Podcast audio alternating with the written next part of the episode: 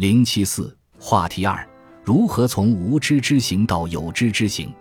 在中国哲学史上，孔子对老子的第一点推进，在于把话题由天道转向人道，确立了中国哲学以人生哲学为主导的风格。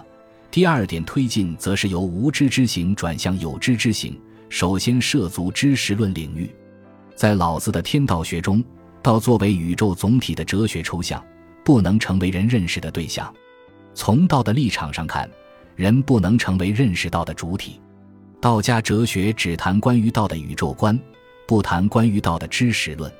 在老子看来，在知识论方面，为学日益；而在宇宙观方面，为道日损。按照庄子的说法，人以我观物形成的知识，都是背离大道的物论，并不具有真理性。按照老子的说法。人可以成为道的体验者、体现者，却不能成为道的认识者。人可以在行为实践中体现道，却不能认识道。即便是体现道的行为，也是无知之行。对于人来说，道永远是自在之物。孔子把哲学思考的重心由天道转到了人道，与此相关，也改变了知识论态度。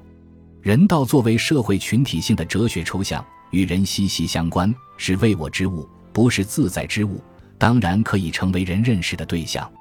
在重视行这一点上，孔子与老子是一致的。不过，孔子所说的行，不再是无知之行，而是有知之行，是自觉的行。人既是人道的认识者，又是人道的实践者。孔子拓展了中国哲学的论域，开启了关于知行关系的研究。在中国哲学中，所谓知识，指知识或认识。如果不仔细研究，仅从字面上看，同西方哲学中的 knowledge 意思差不多，其实不然。二者之间的主要区别在于，中国哲学中的知识广义的，西方哲学中的知识一般来说是狭义的。在西方哲学史上，认识论着重讨论关于事实的知识是从哪里来的问题，因而特别强调主观和客观的分殊。而中国哲学中的广义认识论，除了讨论关于事实的知识之外，还讨论关于道德价值的知识的问题。用中国哲学的术语说，关于事实的知识叫做闻见知，而关于道德价值的知识叫做天德良知。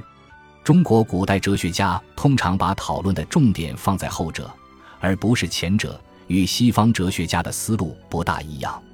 关于道德价值的知识，同时见理性密切相关，所以中国古代哲学家们特别注重行，特别注重人生实践。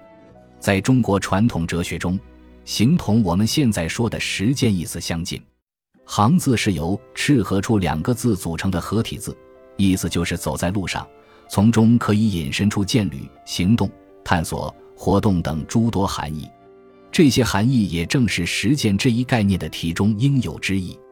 行内含着目的性，对于目的的清楚了解和准确定位，就是中国传统哲学中知的实质含义。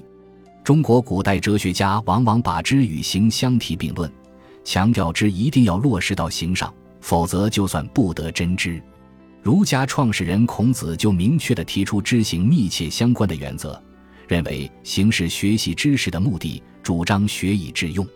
他说：“宋诗三百，授之以政，不达；始于四方，不能专对，虽多，亦悉以为。”按照孔子的看法，只会死记硬背《诗经》上的诗句，却没有从政的本事，也不能充任专对应酬的外交使者，这种没有什么用处的书呆子，算不上有知识。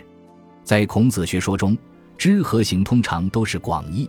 但有时也在狭义上使用“知”这个范畴。他说：“生而知之者上也，学而知之者次也，困而学之又其次也，困而不学，民思为下也。”这里的知识指关于道德价值的知识。孔子认为，关于道德价值的知识是圣人创造的，以圣人为源头，因而只能承认圣人生而知之。用现在的观点看。孔子的说法似乎有先验主义之嫌，但我们不能用现在的观点苛求孔子。在古代，大多数民族都认为关于道德价值的知识来自神奇或天启，孔子认为来自圣人，显然比神奇说更为合理一些。体现出较强的人文主义精神。圣人作为理想人格，实际上只不过是一种理论上的预设而已。孔子只承认圣人生而知之，绝不承认普通人生而知之，因而这种提法并不妨碍普通人贯彻知行密切相关的原则。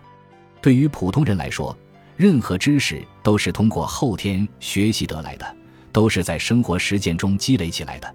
孔子主张学而时习之，敏而好学，不耻下问，每事问，发愤忘食，乐以忘忧，听其言，观其行。君子耻其言过其行，知之为知之，不知为不知，是智也。三人行，必有我师焉，则其善者而从之，其不善者而改之。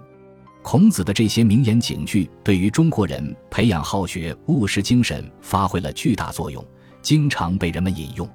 自从孔子开启了知行关系这个话题之后，这个话题变成了此后中国哲学讨论的主要问题之一。这是一个真正的哲学问题，一个常讲常新的问题，一个因时代不同可以有不同讲法的问题。孔子结合他所处的时代，提出了一种讲法，尽管不是关于知行关系的终极定论，毕竟引起了人们对这一问题的重视，因而对中国哲学发展有重大的、长远的影响。毛泽东在写《实践论》时，仍要加上副标题：论认识和实践的关系。知和行的关系。